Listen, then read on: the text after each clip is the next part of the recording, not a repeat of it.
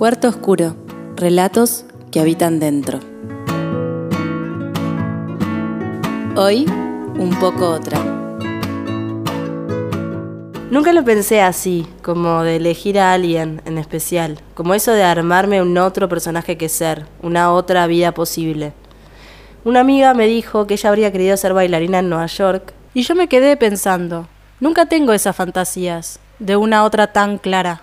Yo querría ser todos, por un rato, para saber quién soy yo. Ponele, el otro día estaba en la sala de votación y justo la autoridad de mesa se fue con la urna abajo. Había llegado alguien con discapacidad y eso es lo que hacen, bajarla para que puedan votar. Parece que habían llegado varias personas porque tardó un rato. Y me quedé sola con la fiscal. Había una sola. Y ella me miraba así como con los ojos entornados. No soy de ningún partido, me dijo. Soy voluntaria hace varios años. Lo hago porque quiero. Y empezó a hablarme y me acordé de vos, de que a vos te gusta hablar con la gente, que tenés ese don de la conversación, que incluso a veces se te vuelve en contra, como con Triple Acuario, el plomero de tu edificio, que ahora pasa siempre por tu casa cada vez que va a hacer un arreglo y te dice amigo y vos lo sufrís. Pero a mí me gusta eso. Vos tenés un lindo termostato. Y ahí, mientras ella me hablaba, pensaba, ¿qué le preguntarías vos? ¿Cómo seguirías la conversación? Porque ella evidentemente tenía muchas ideas con las que yo no coincidía. Y vos sabes que eso es un tema para mí. Como la vez que te conté de las aplicaciones de cita y te dije que me molestaba que la gente pusiera que era relajada cuando la mayoría eran intensos. Que yo ponía intensa porque me hacía cargo, porque era intensa. Y que había salido con uno que había puesto relajado y resultó ser un intenso y te dije, haciéndome la canchera, que me hubiera gustado mandarle un mensaje diciéndole que tendría que cambiar la respuesta a intenso. Y vos me dijiste con una risa, pero vos te pensás que la gente está ahí para decir la verdad. Y bueno, ahora pensaba en eso que me dijiste, mientras ella me contaba de su jefe, que en paz descanse. No había votado en las últimas elecciones porque podía por su edad no votar, pero después había pasado el año quejándose y un día ella, harta de sus quejas, lo miró y le dijo, si vos no votaste, no te podés quejar. Y a él le cayó mal, pero no le dijo nada porque ¿qué iba a decir? Nada, no podía decir nada, me dijo ella. Y es así, votar te da derecho a quejarte. Eso repetía ella, votar te da derecho a quejarte. Se ve que muchos pensaban lo mismo ese día de votación, porque desde que había llegado solo había quejas, quejas, quejas. Una chica había entrado un rato antes diciendo que cuando volvía con la urna, que hace una hora que estaba esperando, y ahí la fiscal me miró a mí como diciendo, ¿una hora? Yo le había dicho que no había estado esperando mucho cuando me preguntó. Y claro, esta chica estaba después que yo, las cuentas no daban. Pero bueno, el tiempo es relativo, ¿no? Yo venía de tu casa y estaba como que flotaba, estaba todavía en tus brazos. A mí el tiempo, ¿qué me importaba? Yo estaba en otro tiempo. Y ella me seguía hablando y yo quería ser como vos, pensaba en vos, que te gusta seguirle la corriente aunque no piense lo mismo que vos. Yo quería salirme de mí, ser un poco como vos y seguirle el tren, pero solo podía sentir.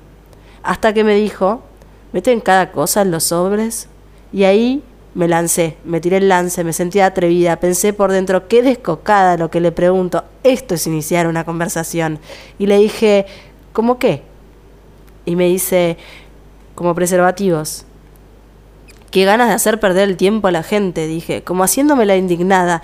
Y ahí empecé a sentirme un poco como la fiscal. Ahora empezaba a entender un poco el juego. Y justo volvió la autoridad de mesa. Y ella ni se inmutó. Miraba con esos ojos de pez muerto. Tendrías que haber bajado conmigo, le dijo él. Y ella seguía sin mirarlo. Jugaba con la tira de su cartera. ¿Qué no? le dijo ella, que no podía dejar el cuarto solo. Y ahí él se sentó y vio la bandejita con mi DNI y se puso a buscar mi nombre en el listado. La fiscal seguía con la tirita de su cartera. Vos no pensás hacer nada, le dijo él. Y ella, con esa parsimonia de perezoso, le dijo que no, que ella era la fiscal, que estaba para vigilarlo.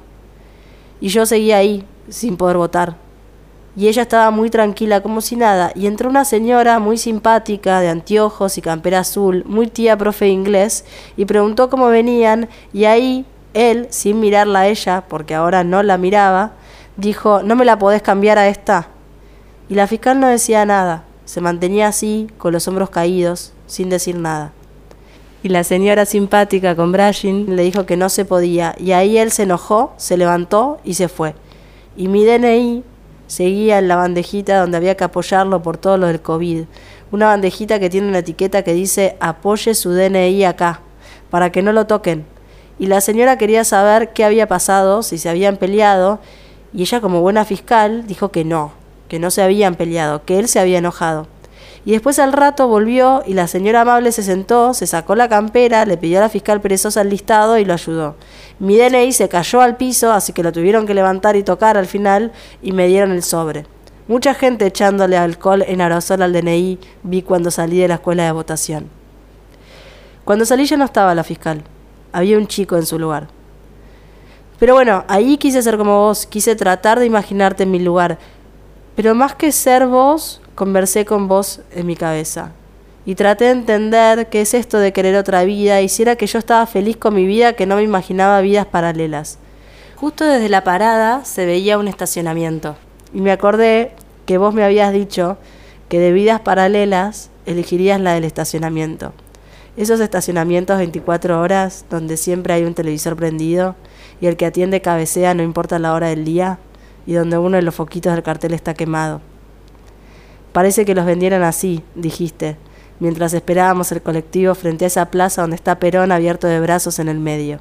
Esa plaza frente a la cual te gustaría vivir, porque corre aire, hay verde y estás en el centro de la ciudad.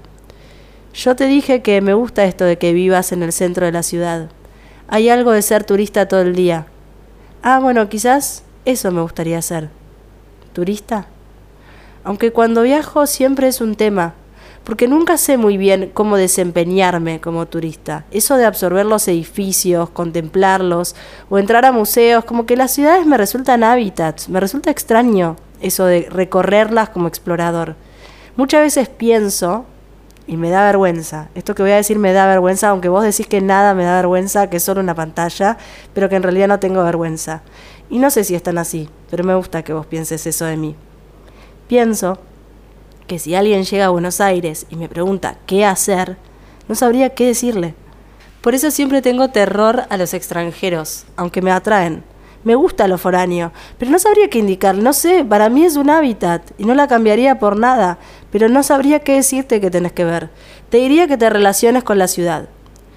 Pero ahora que vengo mucho al centro porque te veo a vos, recompongo algo el sentir turista y me gusta. Le da un halo a nuestra historia de amor es un buen setting, eso me pasa. Muchas veces pienso en las ubicaciones con el amor. El centro ahora es tuyo. Vos sos la Plaza de Mayo. Y me gusta porque es un amor más expansivo. Ya sé, estoy diciendo mucho la palabra amor y todavía nunca hablamos de eso, del amor.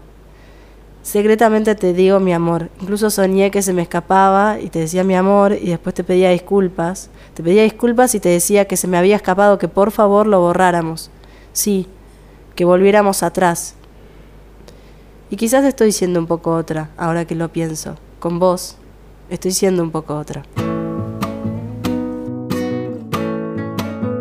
Cuarto Oscuro es un proyecto de Paula Fanelli, la música es de Gabriel Ventura Gulí y las ilustraciones de María Elina Méndez.